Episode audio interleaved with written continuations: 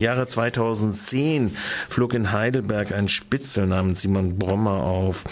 Er hatte äh, in einem mehrmonatigen Einsatz äh, die linke Szene Heidelbergs ausspioniert. Auf der Basis von polizeigesetzlichen Ermächtigungen war er eingesetzt worden. Und nicht nur die Szene hat er ausgespioniert, Gruppen, durch verschiedenste Gruppen ist er gegangen, sondern er hat auch äh, Privatsphären observiert und auch im Ausland war durchaus tätig. Dagegen haben sich eine Reihe von Klägerinnen, die ausspioniert worden sind, äh, gewehrt und haben Klage beim Verwaltungsgericht und dann zu, ging es weiter zum Verwaltungsgerichtshof und jetzt auch zum Bundesverwaltungsgericht. Am Telefon begrüße ich Dandel vom Arbeitskreis Spitzel Klage. Zunächst mal guten Tag Dandel nach Heidelberg. Ja, hallo. Wunderbar zu hören. Gut. Aktueller Anlass ist jetzt tatsächlich, ähm, wir haben ja mehrfach schon darüber berichtet, sowohl über die Enthüllung als auch über das Verfahren selbst, ist, dass es jetzt eine Entscheidung des Bundesverwaltungsgerichts in Leipzig gibt. Im Wesentlichen, so entnehme ich eurer Presseerklärung, ist wegen der besonderen Bestimmung der Verwaltungsgerichtsordnung, den Paragraphen 99, euer Antrag, eure Beschwerde doch die geschwärzten Seiten komplett komplett offen zu legen, zurückgewiesen worden. Sehe ich das falsch oder sehe ich das richtig? Nee, das siehst du richtig. Also es ist tatsächlich wieder erneut abgeschmettert worden im Beschluss des In-Kamera-Verfahrens in Leipzig. Und ähm, ja, sie haben jetzt ein paar Makulaturen vorgenommen und über die können wir jetzt noch reden. In Kameraverfahren, du hast schon das Stichwort wieder gesagt, das ist ja ein spezielles Verfahren, wo im Prinzip nur beteiligt sind diejenigen, die die Sperranordnung machen, also das Innenministerium Baden-Württemberg unter den jetzt rechten SPDler, äh, Innenminister Reinhold Gall und äh, dann die äh, Gegenseite. Und nur das Gericht guckt sich die Unterlagen voll an und sagt dann, das kann man freigeben, das kann man nicht freigeben. Jetzt sagt das Gericht in einem Teil, dass äh, bestimmte Umfang von Seiten, die da von dem Ministerium zur Sperrung angeordnet worden sind, dass die durchaus rechtswidrig sind. Was sind denn das für Seiten? Ja, also das äh, Bundesverwaltungsgericht hat jetzt durchaus erkannt, dass es in den Akten Teile gibt, die tatsächlich nicht geschwatzt werden dürfen. Also äh, das sind äh, vor allem Seiten, äh, auf denen Flyer abgedruckt waren, die hier in Heidelberg sowieso öffentlich verteilt wurden und dann auch ins äh, Netz gestellt wurden. Also äh, diese Flyer zu schwärzen, äh, da hat selbst das Bundesverwaltungsgericht in Leipzig gesagt, das geht so nicht, das müsst ihr vorlegen.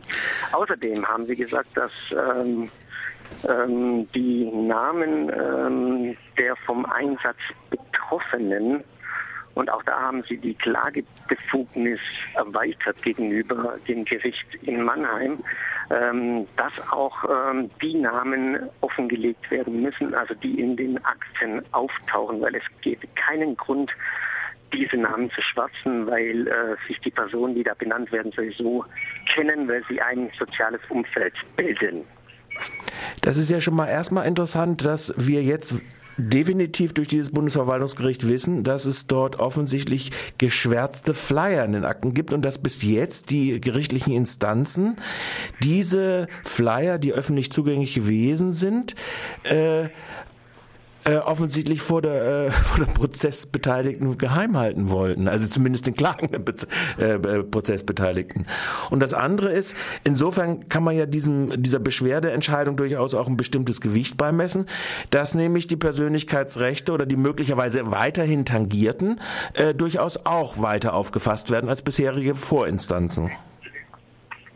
Ja, das ist richtig, weil in den äh, vorhergehenden Instanzen haben sie ja immer wieder versucht, auch die Klagebefugnis nur noch auf äh, mich äh, als Zielperson zuzuschneiden und die sechs anderen Klägerinnen quasi von meinem Fall abzutrennen. Und das wird ihnen tatsächlich nicht gelingen. Ähm, und ähm, also wir sind davon ausgegangen, dass ihnen das nicht gelingen würde, aber jetzt haben wir es eigentlich schwarz auf weiß. Äh, sie müssen auch die anderen Personen klagen lassen und ähm, ja, jetzt schauen wir mal, wie es weitergeht. Mhm. Also insofern sind diese Punkte geklärt. Allerdings seid ihr sicherlich nicht damit zufrieden, dass äh, im Prinzip hier eine Auslegung des Paragraphen 99 der Verwaltungsgerichtsordnung äh, praktiziert wird. Werdet ihr von dieser Seite her äh, die diese Geheimhaltungsbedürfnisse staatlicher Stellen aus der Natur der Sache heraus, werdet ihr dagegen noch weiter vorgehen oder haltet ihr das jetzt für erledigt erst einmal? Wir werden definitiv dagegen vorgehen, weil äh, der Dreh- und Angelpunkt dieses ganzen Malheurs ist tatsächlich der Paragraph 99 der Verwaltungsgerichtsordnung, der eben auch diese In-Kamera-Verfahren ermöglicht. Ähm, allerdings ist das ein ähm, Paragraph, der noch nicht so alt ist. Ähm, und äh, da gibt es einfach auch noch keine Präzedenzentscheidung. Das heißt, wir müssen da tatsächlich äh, diesen Paragraphen angreifen und dann letzten Endes nach Karlsruhe gehen. Das werden wir aber erst nach Abschluss des Hauptverfahrens machen können. Jetzt müssen wir erstmal gucken, dass wir überhaupt wieder ins Hauptverfahren kommen, also aus diesem Innenkameraverfahren heraus.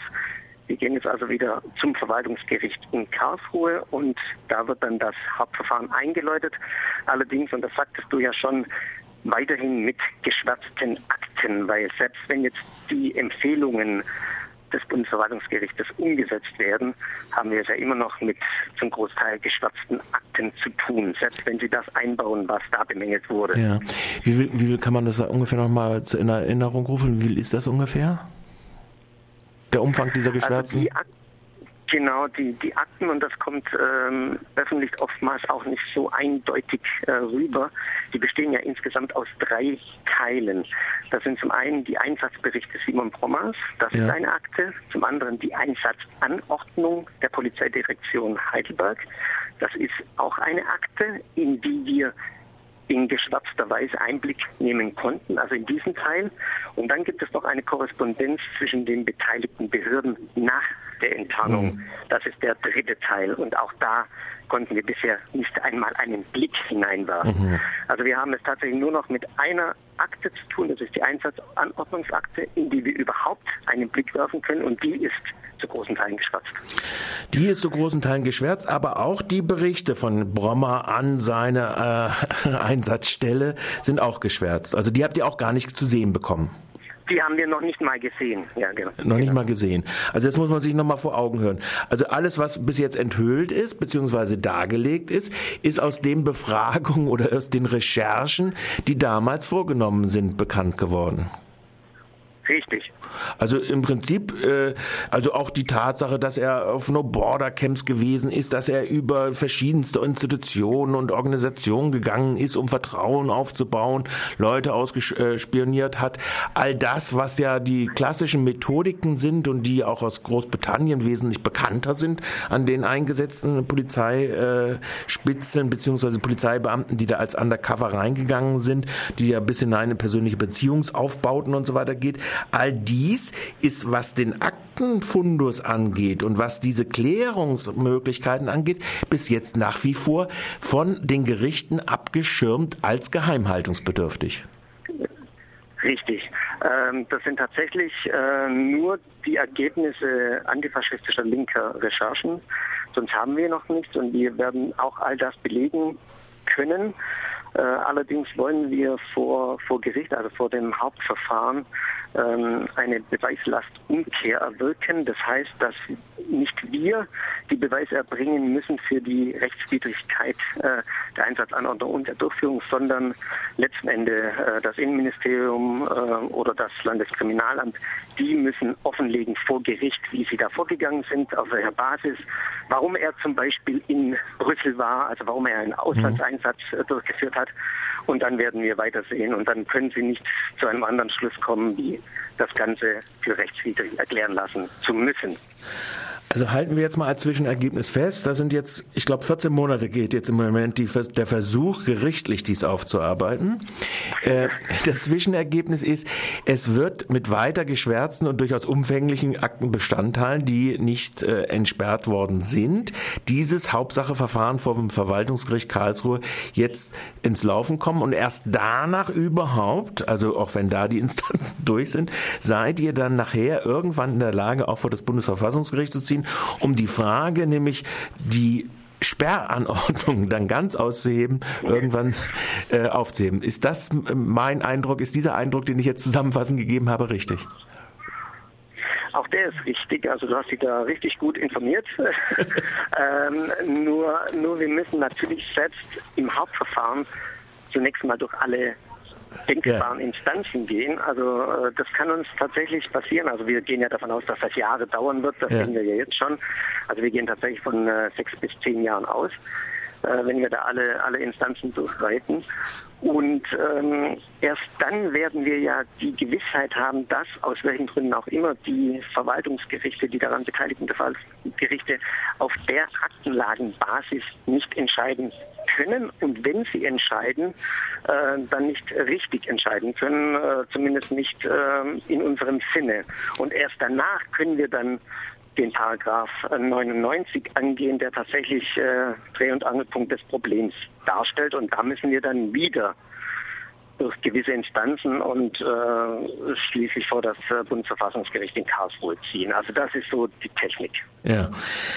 Das erinnert mich sehr stark an das Verfahren des äh, ehemaligen Präsidenten und jetzigen stellvertretenden Präsidenten der Internationalen Liga für Menschenrechte hier in der Bundesrepublik Deutschland, der ja auch nach 40 Jahren seine Überwachung äh, dann irgendwann mal äh, geklärt hat und äh, seine Akteneinsicht bekommen hat irgendwo und festgestellt worden ist, dass er rechtsfriedlich ausgeforscht ist, über 40 Jahre hinweg äh, äh, das gemacht worden ist.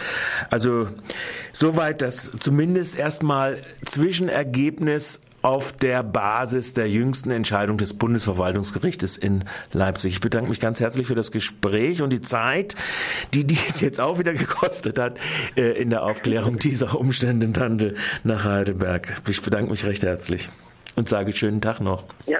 Gut. Ja, danke.